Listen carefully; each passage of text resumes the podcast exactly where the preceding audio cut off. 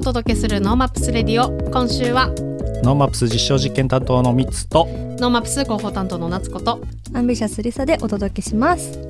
はい。なんかあの、うん。私の知り合いの、うん。えっと、直島でお仕事されてる方が、はい。まあ、あのインバウンドが戻ってきたなあみたいなうん投稿をされていたんですけど、はい。まあね、札幌まあ、市内も,、札幌もすごいですね、うんうん。今僕のそのサポートしてる会社宛てにも、うん。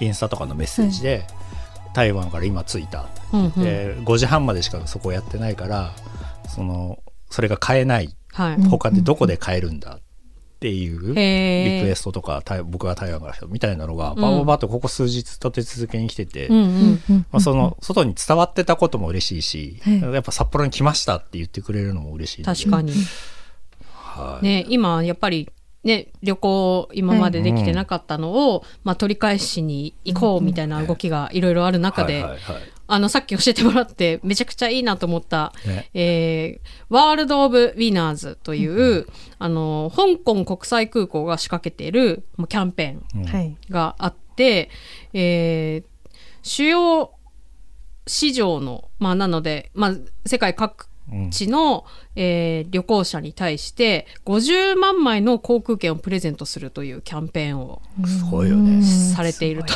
なんかバックボーンとしてはほあの香港政府自体もそういうに賛同してやってるっていうことでは、はい。そそれもすごいなと思ったんですけど、うんなんか日本で3万枚だから3万8,000枚とかってうんいう数のものがあって、まあ、3つの航空会社、まあ飛行機に乗られるとねはい。香港は行けないので直行で行けるものうん。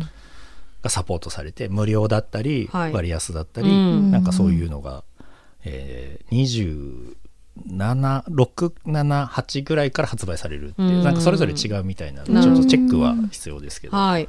まあ、あの、まあ、目的としては、はい。あの、結局、香港からの、まあ、航空機を利用してもらう、航空機の利用と、まあ、特にインバウンドの、まあ、旅行を促進して、香港の航空業界、観光業界、まあ、経済全般を回復させたいということで、まあ、さっき聞いてたらね、その、日本に来る香港の方は多いんだけど、はい。香港から、あ、違った。日本から香港にうん。出てもらう、うん。出てくれる旅行者の、まあ、割合が合わないんでしょうね。まあそうですね、はい。うん。なので、まあ、日本から、えー香港に帰る機体に、まあ、人が乗っていない状態で、まあ、返すっていうのが、まあ、そりゃね飛ぶわけなので、たくさん乗ってた方がいいですよね。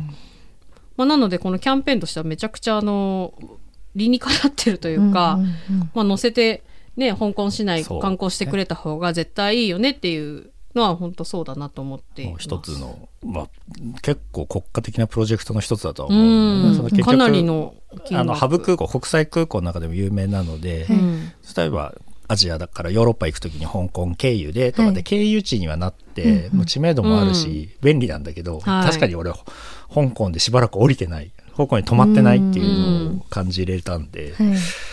行ったことある？ないです。海外旅行もないです。あら。そうか。はい。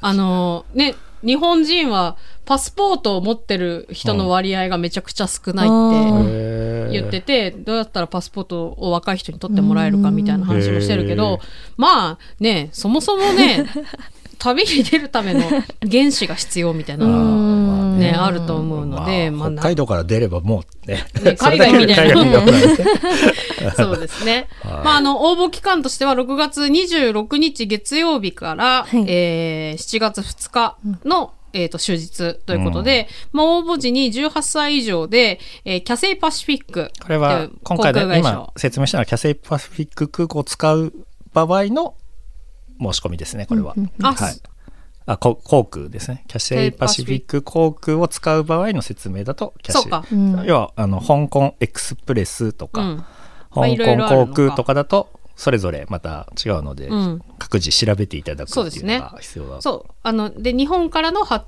着はい。往復の場合で、えっ、と、今回のその期間だと、1万2000名様に、えーエコノミークラスの航空券をプレゼントと。これ1枚だけもらっても困るよね。ん？なんで？1枚だけ。ひ往な復1枚？往復1枚。うん。だから、一人分だけしか当たんなあい場合もあるだからみあーみんなでね。申し込まなきゃね。そうですね。うーん。めっちゃみんなで申し込んで、ら例えばクラスとか、ゼミ友とかで申し込んで、外れた人かわいそうだよ。やった10枚、10枚でそれで抽選もう一回するとかね。できるのかな？いやわかんない。できないか。できないように言っ上とかできないって書いてあったあそっか。あ、うん。なるほど。ダメだった。ダメなんですね。いやだからね、まあそれはちょっと難しいかもしれうないけど、ん。まあけどね、すごいいいチャンスというか、うん。海外にね、行けるようになってるので、私も2014年に取ったパスポートが、い。多分今年で失効するので、その間どこ行った？えっと、ドイツとイタリア、じゃあじゃあなんか元は取った でそうです。もう一回ぐらい行きたいなと思いました。うんはい。旅にどんどん出ましょう。はい出ましょうはい。ノーマップスレディオワクワクする未来を作る番組です。ツイッターでハッシュタグノーマップスレディオでツイートしていますので、ラジオと合わせてぜひご参加ください。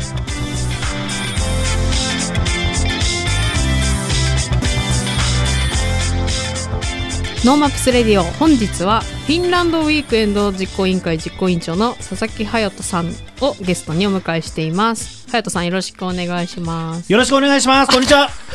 やっぱりそのテンションだこれだった。そうそうそう。どこでスイッチ入れるか楽しみにしてたんだけどね久しぶりだ隼人さんのテンション、こんばんは。こんばんは、よろしくお願いします。よろしくお願いします。本日はサウナの街札幌プレゼンツフィンランドサウナフェスが開催されるということでこれについてお聞きしていきたいなと思うんですけども、えー6月23日から26日までシャトレーゼガトーキングダム札幌で開催するということなんですけども、はい。まあ、サウナというと、まあ、なんか隼人さんって感じになってますかね。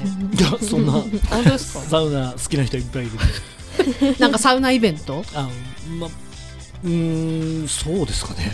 あそうでもない？ぼだ僕にサウナっていうものがはっついてるところはあると思いますけど、はい。サウナといえばっていうほどのとこまではいってないです。はいサウナ業界結構ね。そうそうそう。あそうか。いろいろいろいろタレントがいっぱいいるんで。なるほど。はい。十分。そうですね。はい。えっとサウナの街札幌はい。を、まあ、これまでも何回か取り上げてはい。いますけども、うん。このサウナの街札幌ってどんなイベントなんでしたっけ？あのーまあもともとはコロナの時に、はいこうまあ、何か札幌の新たな観光需要を促進できるようなものがないかとうんいうところで、まああのーその時、まあ、屋外サウナっていう、まあ、はい。通常のサウナ、まあ、屋内でやるのが普通なんですけど、うんその屋外でサウナをやるっていうことが、うん。まあ、全国的に、まあ、広まってきていて、はい。やっぱり感度の高い東京の人とかはもうこぞって屋外サウナ屋外サウナみたいに言ってたんですけど、うんまあ、屋外サウナの何すごい何が気持ちいいって言ったらやっぱ外気浴って言って、外の空気があの冷たくて気持ちいいっていう、うん。そのフィンランドの文化うんうん。があった中で、じゃあそれは東京じゃなくてより楽しめるのは、まあ、北海道の地うで札幌なんじゃないかっていうところで、まあ、始まったんですけれども、はい始まったのが、まあ、このサウナの街札幌でして、うん。まあ、サウナの街って言えるようなその象徴的な場所として、まあ、一番最初は、えー、ソーセスクエアの屋上で、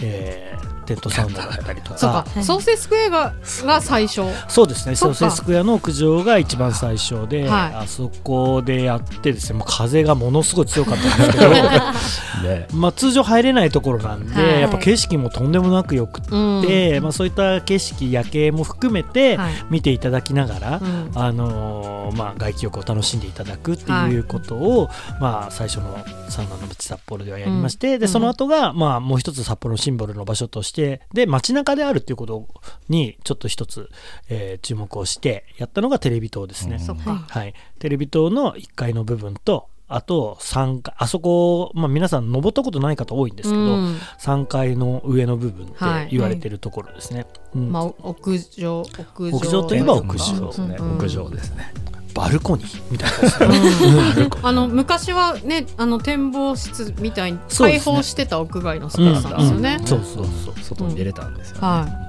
っていう、まあ、今使ってないそこのところにサウナをもう無理やりのような置き方をしてですね、ただまあ踊り込む景色として見れるい、はい、っていうところがあったので、うんうん。まあ、それでやってで3回目が、えー本当はですね、あのーゲーモリのワーサムっていうところでやる予定だったんですけどそれがちょっとできずに、はい。でその次の場所として、うん。えー、と羊ヶ丘展望台はい。でやりました。おおうそれもまあ象徴的な場所っていうところでやったんですけど、うんうんでそれまでの流れが、まあ、すごくご好評いただいて、うん。えー去年の5月に、えーフィンランドの大使館と、えーコラボしてやったのがこのフィンランドウィークエンドといううん。イベントになってます。でも、ガトーキングダムでやってしまったらもう良すぎてですね。はい。なのでこのサウナの街札幌はその後次もその年内に9月にうん。はいサウナの街札幌としてまたガトーキングダムでやってでやっぱ今年のフィンランドサウナフェスという形で、はい。もう一度そのガトーキングダムで開催させていただくという形になってます。えー。はい。ガトキンでやるのの良さは何が違うんですか？あのまず一つがですねこの屋外サウナイベントっていうのがあのまあ法律っていうか条例で、うん。えっ、と更衣室とか、はい。あのトイレとか、うん。そういったものを作らなきゃいけないんですね、うん。シャワーを浴びれるところとか、でそういうのをもう本当に簡易的に作るって言ったら、うん。もうやっぱすごい予算もかかるし、はい。かかるけどやっぱり簡易的だから、通常と比べるととてもあのすごくできるだけ綺麗には保ってますけどすごい清潔かというとそうじゃないうん。っていう中で、まあ、やっぱガトーキングダムさんだったらそもそもその施設があるので、はい。うん、なのでそこを利用させていただくっていうことと、でやっぱ屋外のスペースがすごく広くて、うん。で、まあ、このイベントの時は、まあ、水風呂としてあの要は温水のプールを温水じゃなくしていただいて いる状態なんですよね。はい。なので、まあ、水風呂としてはもう最大級にでかい。でかい。でかい。あ多分国内最大級。そうですね。まあ、要は湖に飛び込むとかと比べたらですけど。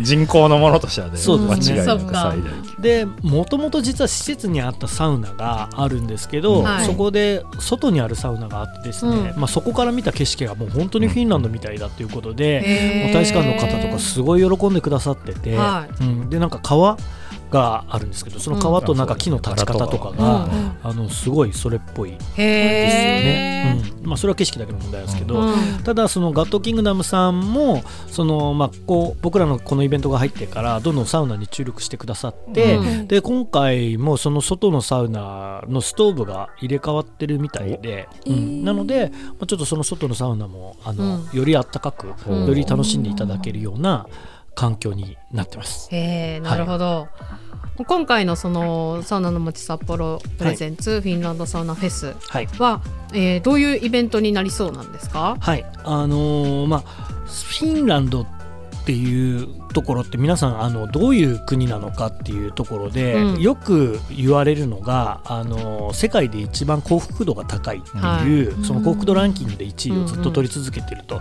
じゃあそのフィンランドの特徴って何なんですかって言って思い浮かべるものって、まあ、要はサウナになっちゃうと思うんですよね。うんうんでサウナっていうのがそもそもフィンランド語なんで、うん。世界で一番有名なフィンランド語がサウナ。なんですよ ね。うん。うん、でそのサウナという一つの文化がそのフィンランドでどれぐらい根付いてるかって言ったら国会の中にもサウナがあるしあの大使館にももちろんサウナがあって、うん。で僕もちょっとそこ入らせていただいたりとかうんしたんですけど、フィンランドの大使館のサウナ？そうですね。はい。麻布にあるんですけね東京のですねはい。麻布にあってで大使あのまああんまり言っちゃダメかもしれないですけどね。あの入らせていただいて、はい。で麻布のもうまあでもやっぱね東京だから暑いんですけどね入ったのがね、うん。はい。あれだったんですけど外は。でも、はい。もうなんかこんなところでサウナ入ってすごいあの頑張ったなっていう 気にはなりま大した使館に入ってサウナに入る確かにないですね。はい。なんでやっぱちょっと外交の一部になったのかなという ふうにはさすがだねもうね。はい。はい、ろなるほど。平平和の視野として。でその、えーフィンランドのその料理とかですね、はい。はい。食材。どううん。そこまあフィンランドサウナフェスとはいえフィンランドだけじゃもちろんないので、うん。そもそも場所は札幌ですから、うん。じゃあそこに、まあ、要は外気浴がそれなりに、あのーまあ、6月ですけど涼しく、うん。それなりに涼しい中でフィンランドの料理とか、うん。そういったものも楽しんでいただけるはい。ような形になっていると。うんうん。まあ、そもそもそもそもサウナを楽しんでいただけるっていうのはフィンランドを楽しんでいただけるっていうような形になりますけど,、なるほど。でいろんな形のサウナをあの導入してますのでテントサウナって言われるものだったり、まあ、バレルサウナって言われる樽型のサウナだったり、うん。あとはトレーラーで引っ張るようなサウナだったりとか、うん。はい。えーいろんなものを用意していただいているので、あのーまあ、それぞれの楽しさっていうか、うんうん。良さがあるので味わっていただけるかなと思います。はい。それは？フィンランドから？あのフィンランドのメーカーのものがあったりとかですね。こっちで代理店があったりするんで、はいはい。そういったものを持ってきたり、はい。あとはその、まあ、ハルビアさんっていうのがそのフィンランドのすごい有名なあのサウナのメーカーで、はい。あのストーブとかうん。お持ちなんですけど、そのそれこそ今新しく入れてるその外サウナとか、はい。はいあとは中の屋内のサウナも、えー人整え親方とかって言われるそれこそサウナといえばっていうね。僕じゃなくて、はい。そういうタレントの方がいらっしゃるんですけど、うん。その親方たちが寄贈したりとかしてでそれもそのハルビアさんのストーブを導入してるんで、まあ、要はロウリュという、うん。そのサウナストーンに、えーアロマ水をかけたりとか、はい。まあ、水をかけて蒸気を発生させるという、うんうんまあ、サウナの入り方がよりやりやすいものになってます。へー。はい。あのここにね、えっと、サウナ飯ってはい。書いてあるんですけど、はいサウナ飯というのはどういう飯なんですか？あのーまあ、サウナ飯はまあ古くは江戸時代から伝わるんですけど、はあ。はい。まあ嘘なんですけど、あのーそうんまあ、本当に最近できたワードなので、はい、サウナ飯ってうん。サウナの後にげ飯食べたらううまいよねっていうところから始まって。ん、なるほどでだから、うん。それを、まあ、これはサウナ飯に合うよねって言い出した人たちが、はい。あのサ飯みたいになってるんで、はい。まあ、それこそ、あのー、23年前に、あのー東京で、えーチームラボが、うん。あのーテレビ朝日さんと、はい。あのーサウナのうん。イベント、アートとサウナの掛け合わせみたいなイベントやってたんですけど、うん。はいその前にあった普通の飲食店はめちゃめちゃでっかいサ飯の看板を掲げてました。へ もうサ飯としてできた店になってたみたいな感じでしたけどではなく、ん。自分たちの飯をサウ飯と呼ばせたということですね。うん。なんでそっかだじゃあサウナの後に食べればまあ、大概の飯はうまいっていうことなんですけど まあただその中でも ちょっとこういうのが合うよねみたいな、あのーまあ、辛みがあるものとか、は逆に辛み。すまあサウナの本当はね前の方が、うん。要は燃焼効率が上がってみたいな感じで、い。辛いもの食べてからサウナみたいにうん。なるのいいのかなと思うんですけどね、うん。結構辛いもの食べたりとかしたらもう口の周りヒリヒリしてサウナですごいヒリヒリするっていう状況は あるんですけども。はい、ただまあそのサウナサ飯に関してはそうですね。なんかそういうちょっとスパイシーなものとかがこうあったりとか逆にまあすごくあっさりしたもの、うん。うん、まあだから何でもいい。っていうことなんだっていうことです。はい。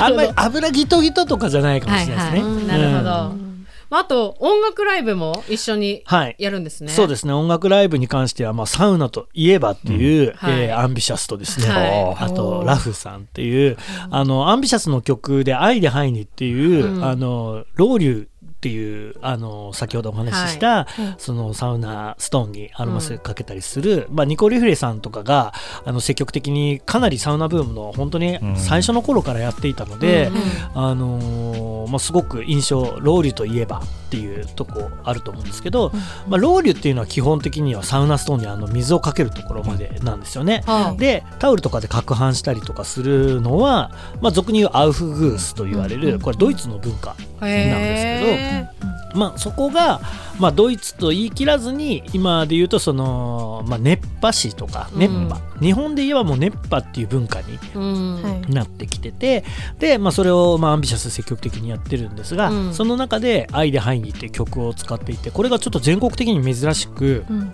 あのサウナの中でお客さんと一緒にタオルを回すんですよね。はい。はい。まあ、曲がもともとそういう曲なので、だすごい暑いんですよ。暑いでしょうね。そりゃそうなんですよね。みんな回してるからね。すごい攪拌あれ普通はあのこう、ね。まあ回した後に一人ずつこう受けていく、うん。ああ一人ね。そうそうそう。一に人ずつ受けてだけどあのおかわりする人がいる隣にいるとすんごい暑いんだよね、それを耐えながらこう対処するのだけど、みんなでみんなでそのあのまあそれぞれ一人ずつにもやるんですけど、その前に攪拌をするっていう時にはい。全員で回すんで。あのこれ通常だとなんでできないのかっていうとあの汗ついたタオル回したらやっぱうん。汚いっていうことですね、うん。汚い、嫌がる人がいる、はい。汚いはちょっとカットして。嫌がる人がいるってことなんですけど、まあ、要は僕そのアンビシャスの時はわざわざそれ用のタオル配ったりとかしてこれで回してくださいみたいなところまでやる時はやってるんで、うん。はい。まあ、できれば皆さん持ってきてほしいんで、あのこの日は持ってきてくださいの日なんですけど、はい。みたいなのがあるんですけど、まあ基本的には配ったりしてるんで、はい。でそれでみんなで攪拌するっていうことをやっているアンビシャスとその愛でハイニっていう曲を作ってくれたラフっていううん。レゲエのユニットが今サウナがもう彼らも好きになりすぎてあのサウナ EP みたいのを出したんですよね。はあのはい、何曲入りだ？56曲入りのやつなんですけど、はい。まあ、配信でもうサウナに対しての彼らの愛だったりとかがもうすごく詰まった、うん。あのー EP なので、まあ、そこら辺の曲もすごくやるのかな。と。でそもそもやっぱレゲエ自体があの彼らレゲエのユニットなんですけど、うん。あのーまあ、やっぱ屋外の、まあ、空気が美味しいようなところではうん。すごく合う、あの音楽なんで、うんそもそも、まあ、去年も出ていただいたんですけど今年はそこに合わせて、えーそういった楽曲を作ってくれてるんで、うん。よりそこも気持ちよくお楽しみいただけるのかうなとん。思います。はい、アンビシャスも活躍しに行くんですねじゃはい。今年熱波やるんですか？熱波やります。23日は、はい、質問が質問が。おかしいなこれ。面白い。あどうなんだろうとか言ってまはい、やりますし、まああのゲリラ的にねもっと増やすかもしれない。おおはい。そしてライブとライブと。アンビシャスがバッてきてやってくれる可能性もあるということですそうねあります。なるそのチケチケットの中で。とか入ってみたら中にアンビシャスがいたみたいなあこともあるんでもうなんか本当それぞれ勝手にサウナ好きになってたりとかして、エスコンフィールドのサウナに行ってうん。なんかいたね。出ますみたいなの上げてるメンバーとかも何かいたりするんで、はい。まあ、サウナはねやっぱ美容にも健康にもいいですから、うんえーぜひ活用していただければ。この後も。と思いますこの後はい何の話ですか？サウナの人。はいサウナの人サウナがす普通まあサウナが好きすぎてサウナがサウナ業界が逆に広がってきたら、それがたまたま仕事になってきたみたいな。そうですね。うん。なんかそういう部分も愛されてる人ってみんなそうみたいですよね。ね。なんかサウナってこう何自分たちではい。その、まあ、ムーブメントを起こそうっていうよりは、いやただ好きな人なんだけどっていう人の方がなんかえすごい影響力を持ってそうですね。ハウトさんもサウナ好きだっただけですか？そうですね。もう根っこはやっぱサウナがすごい好きでっていうか、そのまあ家庭にいろいろ事情があった時に、3か月ぐらいニコリフレさんに住んでたところがあって、うん。やっぱり1日何回も入ると、はい。やっぱ入んないとなんかしっくりこないっていう感じになるんですよね、うん。やっぱ入るとだからそれがまさに整うっていうことなのかなっていう、うん。あの時のその整うって今言われてるのは、まあ、サウナ入って水風呂入って外気浴で、うん。まあ、ちょっとクラクラしてるようなところが整うって思われてますけど、うん。まあ、それも含めて、うん。まあ、僕も今日も朝からもちろんさんが入って へー。きてるんですけどこうやっぱこう頭が回るっていうか、うん。そういうところあるなって思い込んでます。思い込んでます。えどうなんですか？このサウナブームはこれからどうなっていくんですか、うん。今うん。今やっぱり増えてるんですかね人口といまうか。あ、、そうですね。その、まあ、サウナブームって言われるもののうん。真ん中にいる人たちの言葉を借りるんであれば、うん。まあ、結局はそのブームっていうよりは、うんうん。まあ、これはまあ習慣なんで、うん。うん、だからまあ歯磨きがブームになったって言って ブーム終わったから歯磨きやめたよねって人いないよねっていいうはい感じで、うん。サウナに関してもブームがなくなっちゃったらどうなのみたいなこと言う方いらっしゃいますけど、はい。まあ基本的には習慣なんで、うん。はい。まあ、残ってはもちろん行くものではあると思うんですよね。だよりなんていうんですかねその入り方も結局人それぞれで、はい。あのーまあ、サウナブームっていうよりは今の入り方うん。サウナに入ってちゃんと水風呂に浸かってその後外気浴っていう入り方を知らない人が多かったっていうだけなんですよね、うん。今まで。ま水風呂、あサウナはありましたしねずっとそうなんですよ。うん。うん、でやっぱ熱くともかくいっぱい汗をかくことが気持ちいいんだっていうところではいはい終わってた方もうん。いっぱいいらっしゃいますし、うん。あとはそのロウリュって考え方もなくったから、うん。やっぱカラッカラのサウナに入るのがその人にとって当たり前っていう人も全然いたんで、うん。その中で、まあ、ちょっと湿度を高めてうん。汗をしっかりかいてで水風呂に入ってで外気浴。でうん。水風呂に関してもどんどんもう育ってきて。まあ、水風呂がなくシャワーだけのとこみたいなものすごい冷水シャワーっていうところもあれば、まあ、水風呂でいう、まあ、俗に言うシングルってグルシンとかって言われるんですけど10度よりも低い9度8度っていうところがいいよっていう人たちも2度とかもあるんで。2度。死んじゃうよ、そういう入り方だったりとか、い。ろんなところありますけど、まあ、大枠はそのサウナ水風呂外気浴っていう今はその入り方があの知らない人が多かったからそこを知った人たちがすごいいいって今言ってるんで、まあ、そこにあのさらなる入り方だったりとか、いろんなものができてきた時に、その人にとっての気持ちよさっていうのがどんどん出てくると思うんですよね。なるほど。だからなんかよくサウナに入るって言ったらサウナ何分ぐらい入るんですかっていう人いるんですけど、それはそのサウナによるっていう話なんで そのサウナが何度のサウナかも分かんないのに、何分入るんですかって言ってくるのも面白いなと思うんですけど、そのサウナにもよるしその体調にもよるし、自分のその日の体調にもよればじゃあねちょっと前にお酒飲んでたかとか飲んでなかったのかとかそういうことでももちろん全然違うんで何分入らなきゃいけないっていうものはもちろんなくて、うん、うん、でその中で、あのー、サウナをどう楽しむのか、うん、サウナだけじゃなくじゃあ今度は誰と行くのか、うん、まあ、ご飯もよく何食べるの？って言ったら何食べるかより誰と行くかだよねみたいな話ありますけど、はいはいね、サウナもどこのサウナ最高なの？っていうよりはまあ君と行くから最高なんだよみたいな 話が超裸の付き合いよねまあ確かにな、誰とね、時間を過ごすかみたいになりますもんね。ねっていう中でやっぱ距離が一気に近くなれるんで、はい、その通常だとそこまで仲良くならなかった人がなる。だから国会にサウナがあるっていうのはすごい合理的で。だからやっぱそのフィンランドがさらにそこで幸福度につながってるって。まあサウナに入って気持ちよくなりゃいいじゃないみたいな、幸せってやっぱそういう自分のメンタルの持ちどこに持っていくかみたいなところがある中でそれをやっぱでもメンタルって体とどうしてもくっついちゃうんで、うん、うん、めちゃめちゃ体調悪いけど心めっちゃ元気っていう人はよっぽど心強い人になるんで やっぱ体元気な方が心は元気になりやすいより、うん、っていうところで言うとまあ本当に合理的な方法なのかなと思ってます。なるほど、はい。このイベントに有名な熱波師さんとかはいらっしゃるんですか、そうですね。アウフグースプロフェッショナルチームっていうのがあって、うん、あの去年もそこからあの来てくださったりとかしたんですけど、えー、今年はそこに所属している、えー、酒山さんっていうのと鈴木さんっていうコンビ、はい、あのー、まあカップル熱波師なんですけども、あのー、まあ崎山さんに関してはねもうまあそれこそアウフグースっていうそのドイツでアウフグースの世界大会みたいなのが開かれてるんですけど、まあ、そこでもあの上位に入られてるような方だったりするんですが、その崎山さんは女性でもともとアイドルなんですよね。うん。なのでまあビジュアルももちろんいいですし、はいまあ、今日本で一番予約が取れない熱波師と言われているような方がお越しいただけるんで、まあ、その2人を筆頭に、えっと、それが20、えー、4と5ですね、うん、24日と25日に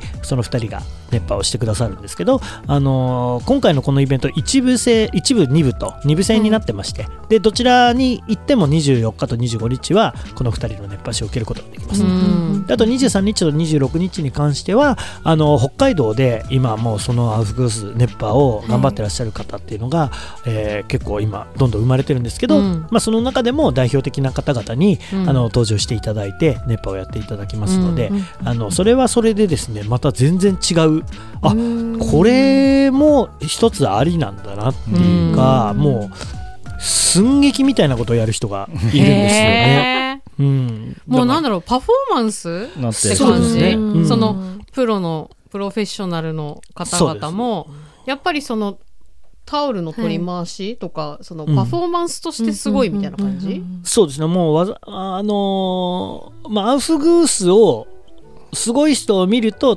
あのなんですかジャグリングとかその大道芸みたいな感じの動きには見えるんですよね。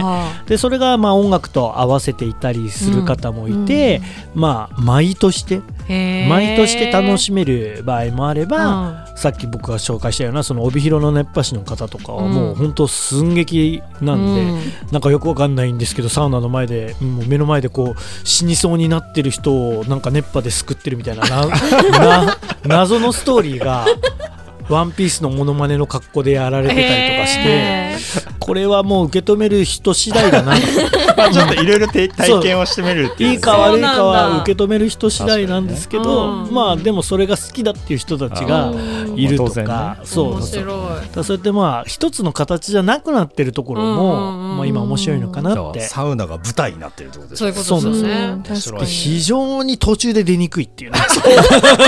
ね。それもあるよね。ありますめちゃめちゃ出にくい、スーパー歌舞伎みたいな。スーパーサウナみたいな感じでうん。あります。あ出にくいってね。出にくいです、はい、なのでちょっとそこは水をできるだけ多めにね取はい。って準備して入ってもらえればなと。そんなことが起こっているんですね。起こってサウナ業界そうです今変わってんですよ。あってあその中の一つでアンビシャスが、まあ、みんなでタオルを回しちゃったりみたいなのも一つのスタイル、ってことか。そうですそうです。めっちゃよくわかった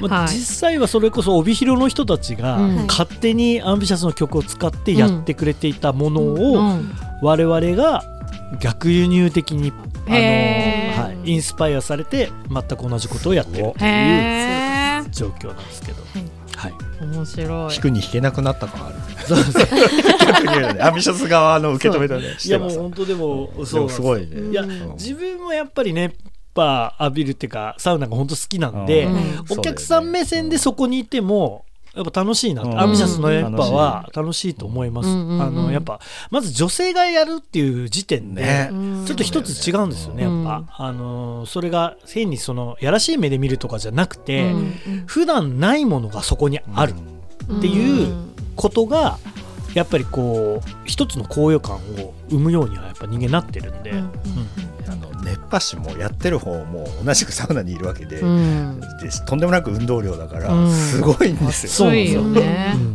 だから多分それで頑張れと俺も頑張るみたいなところが出てくるんだよねなります。めちゃめちゃで出た終わった後の一体感がすごいのその、うん。はい。うん。やったったっていう感じ、うん。あーってそれも一つの整えだよね、うん、そう思います。そう思ってます。はいあのサウナの街札幌プレゼンツフィンランドサウナフェス。こちら、チケット今発売中ですね。はい。はい。チケットに関してはホームページからあのご購入いただけますのでサウナの街札幌と検索していただければ出てくるかと思うんですが、はい。あの前売りチケットと当日チケットありまして、うん。まあ、当然ですけど前売りの方がお得になってますと。はい。で土日祝の料金ってありますが、まあ、要は土日なんですね。今回のうん。言うと24日と25日うん。に関しては一部がまあ5時間、あの一部5時間ごとでお楽しみいただけるんですけど、はい。まあ、サウナ入り放題でうん。18歳以上大人で4500円。うん。で2部も両方入るとなると8000円という形になるんですが、あの平日23日と26日に関しては、えー、18歳以上4000円、うん。1日料金が6000円になってまして、うん。でこれがまず何がお得かっていうとあのガトーキングダムでも遊び放題うん。あそうなんだ。なんですよ。なので、あのーまあ、例えばあの1日丸1日サウナのゾーンにいるっていう考え方で8000円でご購入されてもいいんですけど、はいはい。逆にじゃあ午前午前からの4000、1部目うん。昼のデイサウナの部分をちたっぷり5時間楽しんでいただいて、うん。残その後まだあのガトキングダム自体の営業はやってるんで、うんうん。はい。えー中に入ってプールで楽しむもよしで中にもお風呂がうん。あるんですけど、お風呂にもしっかりサウナが何個ももちろんあるので、うん。はい。それも丸々楽しめて4500円ということなので、うんかなりお得だと思います。はいなるほど。フィンランドサウナフェスのチケットは、えっと、ウェブサイトの方でごご購入いただけますので、はいぜひチェックしてください。はいということで本日は、えーフィンランドウィークエンド実行委員会の実行委員長佐々木隼人さんゲストでした。ありがとうございました。ありがとうございました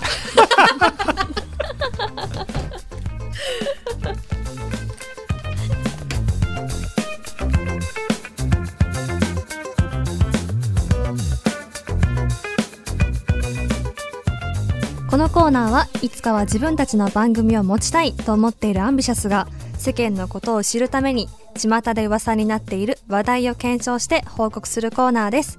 今回はくるみに来てもらいました。こんばんは。こんばんこんばは。んは。はい、今日はね、あのーちょっと前まで去年とかやってたんだけど、その街の方にアンケートを取ってくるっていうのがしばらくやってなくてですね、はい。今回ふ今回復活しまして。イエーイ拍手。イエーイ。ということで今日は街の人に聞いたみ、聞いてみたシリーズのお祭り編でございます。いいですね。はい。久々でいい感じですね。でしょ。今回はお祭り編ということでどんなことを聞いてきたんですか？あのお祭りといえば、まず何を連想するかっていうことと、はえっとまあ屋台とかがあったら必ず何を食べたいんですか、うん。食べますか？っていうねうん。質問を、うん。あのメンバーと一緒にアンケートさせてもらいました、楽しかったですね久々にやると、ねえなんか、はいでしてさあの、いつもだったらその、本当に歩いてる方うにん。質問するっていう感じで、うんうんうん結構あちょっと今無理なんですって方多いんだけど、今回お祭りの、うんその中島公園のね、うんうん。あのところでやらせてもらったんですけども、はい。結構すすんなりとななんか学生さんが多かったりとか、今いいですか？あいいですよっていう方がいて、すごくねあのーすぐアンケート取らせていただけたというかね。ね。確かに、に20分とか30分とかでそうそうそう。50ぐらい行きました？そうだね。40? 4050うん。ぐらい行きました。そうね、なの。じゃあその結果の方をね報告の方お願いします、はい。でまず祭りといえばうん。という質問なんですけども、うん。あの一番多かったのが屋台っていう答えがねやっぱりそうですよね。やっぱね8割ぐらいは皆さんそうでしたね。確かに確かに。そう。でもその他にもなんかうん。花火とか浴衣とか、うんあのカップルうん。みたいな感じで答えてくれる方が多かったですね。確かに。やっぱお祭りといえば屋台が一番最初に出てくるよね。そう。えくるみもお祭りといえば屋台って思あうわ。本当、うん。私なんだろうな。お祭りといえばまあそうやな。屋台か。屋台ですね。そうだね。なんかそうなるわ。うん。でもやっぱ花火も、どれもなんか連想できるというか。んわかるわかる。ってなりますね。やっぱでも多分高校の時はうん。カップルとか思ったかもしれない。確かに。高校生に聞いた時は結構カップルっていう言葉が多かった気がしますね。そうなの。うん。そう。でね次に屋台があったら必ず何を食べたいですかって聞いたら、おーはい。一番多かったのはチョコバナナでした。うーんそう。ね。で多分ちょっと学生さんに聞いたのが多かったっていうのもあるんだけど、うん。うんうんやっぱチョコバナナがね、うん。一番人気だったんだけどでもそう結構答えがねバラバラで、うんうんうん焼き鳥ポテト焼きそばベビーカステラっていうのが結構出てたりとか確かにしてましたね。確かにレミカもいつもチョコバナナって言ってない？いっつも言ってる。ねやっぱりこう学生さんはチョコバナナなんですかねそうなのかもしれん。私はベビーカステラですねやっぱりそうだよね。うんなんかあの、そう、くるみとりさでね、はい中島公園のお祭りにね、二人で行ったんですよ。はいその、うんうんうん二日目か。そうだねに行って、ベビーカステラ食べたいって言って。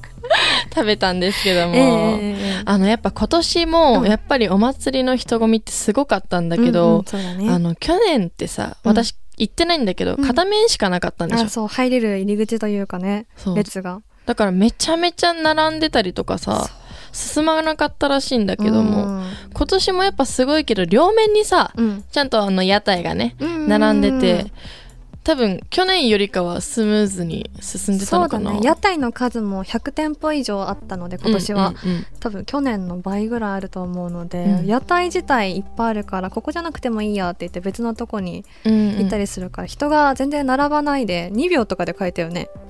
2秒は乗ってない。2秒で買えたから、うん。ベビーカステラとかもね。あでもすぐ帰ったね。すぐだった。しかうん。も出来たてのほかほかなやつを、うんうんうんうん。うんでもちょっと悔しかったな。うん。ベビーカステラを無限回収しようとしてたんですよ私。どどどうんどういうこと？どういうこと？いっぱい食べたくって、うん。でもお腹いっぱいだったのがちょっとお祭りの心残りです。ええっ、と次行こっかな。でも今回のそのアンケートをやってみていかがでしたか？久々に聞いてみたやってみて。いやーなんかやっぱ、うん。その知らない方とうん。ちょっと話すの機会というか、うんうんうん。こういうアンビシャスっていうチームなんですよ、うんうんうん。あそんなのいるんだみたいな。うんうんうん。感じでちょっとそのやっぱ知ってもらえる機会にはなるから、うん。すごく楽しかったし、うんうんうん。まあやっぱノリがいい方だとうん。すごくなんかちょっと話長くなっちゃったりとかするんだけど、うんすごい楽しいですね私は。そうだよね、知らない方とお話しして。うんいい出会いになりますようね。ん、いい出会いになるわ、うん。本当に。今後も続けますか？この聞いてみたシリーズ。いや続けたいんですけどやっぱりね、寒かったりとか、これやっぱりり外でねアンケートをするってなると、結構ね難しいかったりするんですけども、まあ、次もやりたいなとは思ってるんだけど。まあしばらく北海道もまあ暖かいですからね。まだチャンスはあるかなということで。そうですね。またよろしくお願いしますね。私たちもいつでもお手伝いしますので。ありがとうございます。はい、それではくるみの方からインフォメーションの方をお願いします。うん、はい。じゃあここでアンビシャス情報です。はい。毎週火曜日20時からサウナの聖地ニコーリフレさんにてアンビシャス熱波師への道プロジェクトを行っています。はい。そしてですね、今月の23日から26日に開催されるサウナの街札幌フィンランドサウナフェスに23日と26日の2日間、うん、アンビシャスが参加させていただきます。はい。そこではライブも熱波もさせていただくので、うん、ぜひあの見に来て風を浴びに来てください。はい、そしてですね、まだまだあるんですけども、はい、今月の30日、リビエラにて月に一度定期ライブ、準パーティー、開催されます、はい、そして7月の1日土曜日がすずらん公園滝のすずらん公園で、うん、あの行われる滝の花火に出演したりとか、うんうん、次の日2日日曜日に当別でえー、行われる全球寺祭り、全球寺祭りですね、はい、に出演させていただいたりとか、もうたくさんたくさん今あるんですよ。はい、もう伝えきれないほどあるので、よかったら、あのー、他の情報だったりする、うん、SNS、ホームページに上がっていますので、うん、ぜひチェックお願いします。お願いします。すごいね、今聞いただけでも、ほぼ野外のイベントですね。本当だね。はい、やっぱ夏だなっていう感じがします。アンビシャス黒くなる人はいるんでしょうか？嫌です。焼けたくないです嫌だね。はいそれでは最後に曲振りの方お願いします。はい。アンビシャスで NEXT to You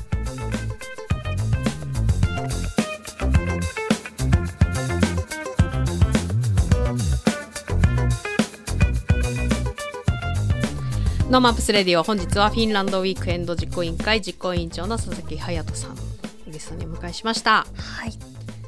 サウナね。ですね。僕は普通の人並みに好きな、うん、言わないとさなんかすごい好きになっちゃうじゃない？サウナって。すごい好きなんだろうなと思ってるんですけど。ほどほど人並みに好きなんだけどね。女性はサウナ入る場所が少ないからさ、うん、なんかそこがね。リザちゃんは行ったりするの,、はい、あの個人的にも。そうですね。車で全然どこでも行きますへはい、よく妹連れて2人で、うん、サウナサウナ行きますそうなんだ、はい、どこが一番好きなの？えー、どこ？あー一番は、うん月寒温泉が好きです。おお、2だね。好きです。月寒温泉もいいよね。めちゃくちゃちょっとあれだよね。料金的にはちょい高め。そうですね。千四百円200円ぐらいしますね。うんうんそうか、私はやっぱりほのかだね。あしかも温泉温泉じゃないや、えっとサウナはねそんな得意じゃなくて、だから岩盤浴派なんだけど、そう。けどほのかとかね。いいよね、好きです。はい。あのたくさん出かけていきましょう。そうですね。出かけていきましょう。どっか行きたいところあるの？へえめちゃくちゃ大きいこと言っていいですか？いいよ。エジプトに行きたいです。急に。思ったよりでかかった。確かになんか香港の話から始まって、ねうん、フィンランドとサウナ札幌になってこれでエジプトか。今日は世界各国から、出てきたね。はい。そしてあの来週は、はい、アンビシャスが、はい、それこそそのガトーキングダムで、はい働いているので、そうですね。はい。来週のラジオは、はい、はい、あの、りさちゃんお休みになりますが、ランランアンビは予定通り。はい、ありますので。はい。その、熱波してきたり、はい、ライブしてきた感想が聞けると思います。はい。はい、本日もお付き合いありがとうございました。 NoMaps Radio のアーカイブは、ポッドキャスト、 Spotify などストリーミングサービスでお聞きいただけます。NoMaps Radio で検索してください。番組の感想は FM ノースウェーブ番組メールフォームまでまたはツイッターハッシュタグノー NoMaps Radio でツイートしてください。今週はスイスに行きたいミツと。えー、あれ？違うリサちゃんの次。あじゃあ私ですか、うん、エジプトに行きたいリサと？えっ、ー、と沖縄に行きたい。夏子でお送りしました。また来週。パスポートの話は？